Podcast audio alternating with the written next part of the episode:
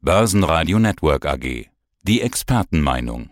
Die Chartanalyse mit IG. Hallo, mein Name ist Salah Boumidi, Head of Markets bei IG. Tägliche Informationen zu den Märkten, Ideen und auch Strategien erhaltet ihr von uns. Und aus dem Börsenradiostudio grüßt der Peter vom Börsenradio. Servus. Grüß dich, Salah. Hi. Servus und äh, Köller Alaf, würde ich sagen. Ach, stimmt. Das könnten die Kurse auch sagen. S&P 500 bei 5000 Punkte. Rekorde, Rekorde, Rekorde.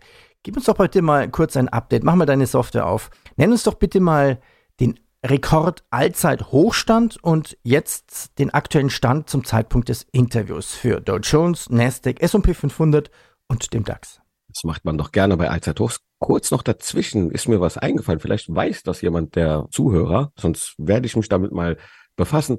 Wie sieht es denn saisonal mal aus bei Karneval? Hat Karneval gegebenenfalls natürlich jetzt statistisch nicht zwangsläufig einen positiven Einfluss auf die Börse?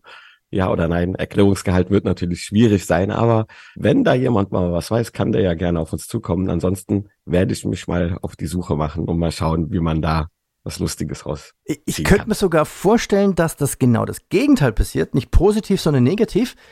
Weil hinter sind sie alle krank und sind dann zwei Wochen im, im, im, ja, im Bett oder so. Frei nach dem Motto, die Jecken sind los, ne? Gut.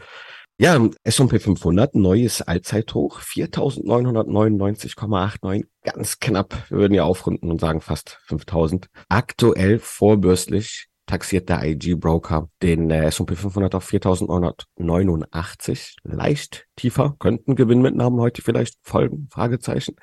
Der Nasdaq Allzeithoch 17.784,17, aktuell auch vorbörslich leicht 0,10 Prozent tiefer auf 17.736. Der Dow Jones 38.783,62 und hier vorbörslich leicht im Plus 0,02 Prozent auf 38.673 Punkte taxiert in der IG-Plattform.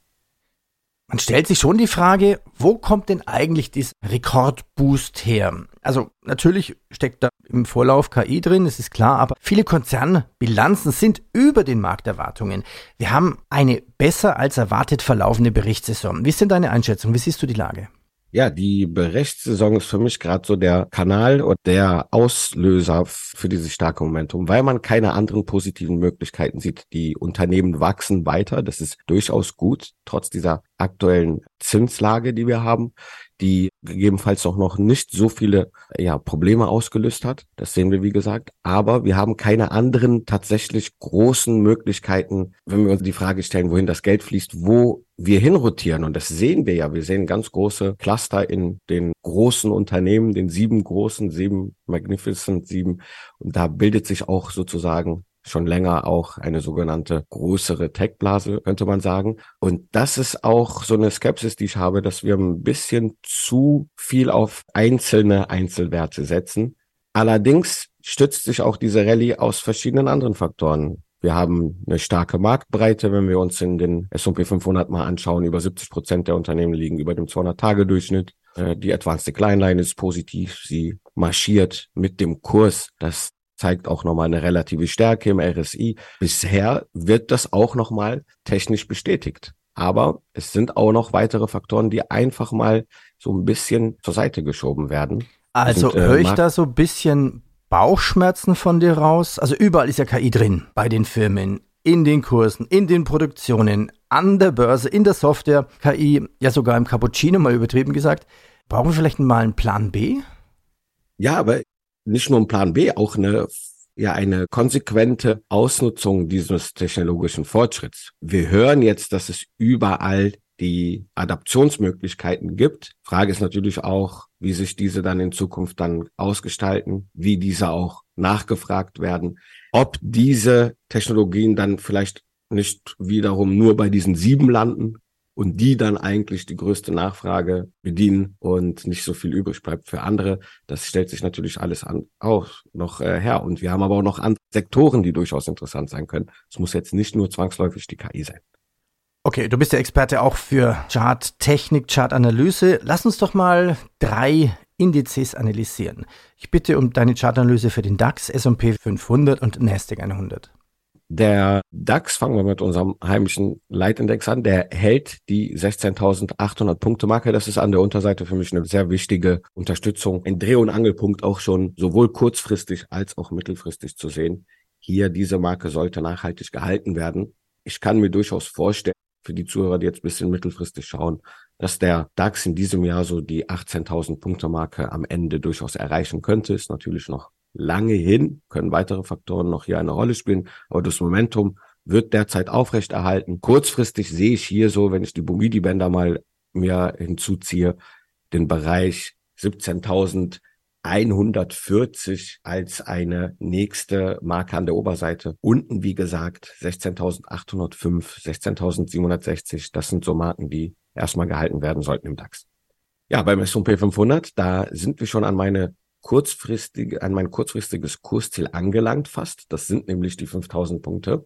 Die wird jetzt einkassiert meines Erachtens in äh, Kürze und da sehe ich so bis zum Ende des Jahres durchaus auch nochmal mehr Platz. 5800 Punkte. US-Jahre sind ja gute Wahljahre, gute Aktienjahre, Verzeihung. Allerdings auch im DAX, auch gleich jetzt im Nasdaq und Dow Jones erwarte ich durchaus eine leichte Korrekturbewegung jetzt Mitte Februar bis März, Mitte März sehen wir saisonal durchaus nochmal Schwäche, gerade in US-Wahljahren. Das kann vor dem Hintergrund der neuen erreichten Allzeithochs ja auch Gewinnmitnahmen mit sich bringen. Ja, im Nasdaq, da sehen wir ja jetzt auch neues Allzeithoch, wie schon angesprochen am Anfang. Da geht's jetzt in Richtung 18.000 Punkte, höhere Hochs, höhere Tiefs. Ja klar, und all das, was wir gerade besprochen haben, ob es KI ist, ob es Technologie und dieser diese Konzentration auf Technologiewerte ist, da sehen wir einen sehr starken Aufwärtstrend, sowohl die relative Stärke, das Momentum, als auch Trendfortsetzungsindikatoren deuten hier ganz klar erstmal auf eine, eine starke Fortsetzung des Aufwärtstrends. Die 17.000 Punkte Marke psychologisch jetzt gedacht, darf hier nicht reißen. Vorher sehe ich sogar noch die 17.300. Da bewegt sich jetzt gerade so der 21 Tage exponentiell gleitende Durchschnitt diesen sollten wir vorerst nicht zurückgeben. Wer jetzt meint, nochmal einsteigen zu wollen, da könnte ich mir durchaus nochmal vorstellen, ein bisschen abzuwarten, gegebenenfalls diesen, diesen Bereich nochmal zu testen, ehe wir hier neue Kaufsignale generieren. Schauen wir uns Einzelfirmen an. Blätter mal weiter, such mal nach der Disney-Aktie bitte in deiner Chartsoftware. Disney hat ja letzten Quartal die Verluste in seinem Streaming-Geschäft deutlich reduziert. Der Quartalsgewinn stieg von 1,28 auf 1,9 Milliarden Dollar. Disney profitiert eigentlich parallel vom Wachstum von seinen Freizeitparks und gleichzeitig von Kreuzfahrten. Ja, das sehen wir auch gerade aktuell im Chart. Wir haben just auch in, in dieser Woche ein neues Kaufsignal generiert. Und zwar sind wir jetzt aus dem sogenannten aufsteigenden Dreieck ausgebrochen. Kann man jetzt so im Podcast natürlich nicht sehen, aber ist ein Trendfortsetzungsmuster. Bedeutet, dass hier das Momentum weiter vorangetrieben wird und wir können auch jetzt durch ein neues durchschnittliches Mindestkursziel ermitteln. Und das liegt so aktuell bei 130. Der relative Stärkeindex deutet hier auch auf eine Fortsetzung der Stärke Und wenn wir uns mal Fundamentalanalysten hier noch hinzuziehen und da mal schauen, was das durchschnittliche Kursziel die gehen von 110,84 aus. Das ist ungefähr noch fast 12 Prozent vom aktuellen Kurs entfernt. Da decken sich fundamentale und technische Analyse eigentlich zum einen. Weißt du, was mir an Siemens so gut gefällt? Also von der Pressearbeit her. Die haben jedes Mal die Pressekonferenz früh um 7.30 Uhr. Das finde ich klasse. Mal richtig frühe Pressearbeit. Das heißt, noch vor Börsenschluss hast du eigentlich schon die wichtigsten Fakten ja. und kannst entscheiden. Das finde ich klasse. Also bei Siemens Aktuelle Zahlen heute natürlich vom Donnerstag stiegen der Erlös im ersten Quartal um 2% auf 18,4 Milliarden Euro. Also das sind mal Milliardensummen, die man normalerweise von den Big Techs in Amerika gewöhnt ist. Also Amazon und Google und Meta und solche Firmen haben ähnliche Zahlen. Ja, äh, wir haben, wir brauchen es ja auch nicht zu verstecken in Deutschland. Ich würde sagen, wenn wir das mal auf, ja, auf die, auf die Zeit schauen, wie lange Siemens existiert im Vergleich zu den anderen Unternehmen, dann wäre das für mich eher ein magnificent Unternehmen, weil es das auf ja hunderte, ja über 100 Jahre schon bewiesen hat. Und da will ich mal sehen, wie es bei den anderen aussieht. Toi, toi, toi. Also gerne macht es nach wie Siemens. Aber wir sehen es auch jetzt aktuell. Der Kurs ist auch schon normal gestiegen. Die Nachrichten sind gut angekommen an der Börse, 1,65 Prozent im Plus. Allerdings bewegen wir uns jetzt gerade an einer wichtigen Widerstandszone scheint jetzt noch nicht sozusagen diese, diese positive Nachricht, diesen Widerstand zu durchbrechen. Ein wenn wir das jetzt schaffen, dann aktivieren wir sogar ein neues Kursziel im Bereich 182 Euro. Fundamentalanalysten sehen das ähnlich. Die gehen sogar von 182,08 aus und da siehst du, acht Prozent sind das noch. Das ist praktisch wirklich fundamental und charttechnisch auf dem gleichen Punkt. Hier ist durchaus noch Musik und Siemens ist natürlich ein Schwergewicht im DAX. Das heißt auch folgerichtig, Ceteris Paribus, alle Unternehmen gleichbleibend, könnte das den DAX auch nochmal Auftrieb geben. Wir scherzen manchmal und sagen, Harry, hol schon mal den Wagen für den Geldspeicher. Die Hannover Rück, der Rückversicherer, erhöhte zum Jahreswechsel immer, kann man sagen, die Preise für die Erstversicherer. Im Fokus standen unter anderem die verlustreiche Kfz-Versicherung in Deutschland. Wie schaut's denn aus bei der Hannover Rück momentan mit den Kursen? Ja, grundsätzlich bin ich sehr positiv eingestimmt bei Rückversicherungen gewesen, schon im letzten Jahr und behalte das jetzt auch erstmal vor. Und das sieht man auch sehr, sehr schön im Chart. Die Hannover Rück heute leicht im Minus 0,3 Prozent, aber hat auch einen wichtigen Widerstandsbereich durchbrochen. Die 230, da könnten wir jetzt leichte Rückkehrbewegungen sehen. Wenn diese halten, setzt das eigentlich eher die Tendenz fort, dass der Aufwärtstrend weiter steigt. Die Zins, die aktuelle Ausgangslage bei den Zinsen sieht ja eher danach aus, dass wir, wenn überhaupt, gleichbleibend bis Mai bei der Fed, ergo bei der EZB eigentlich auch erstmal keine Zinsveränderungen sehen. Das spielt durchaus auch in die Karten bei Rückversicherern, die natürlich mit äh, höheren Zins, Zinsgeschäften besser profitieren.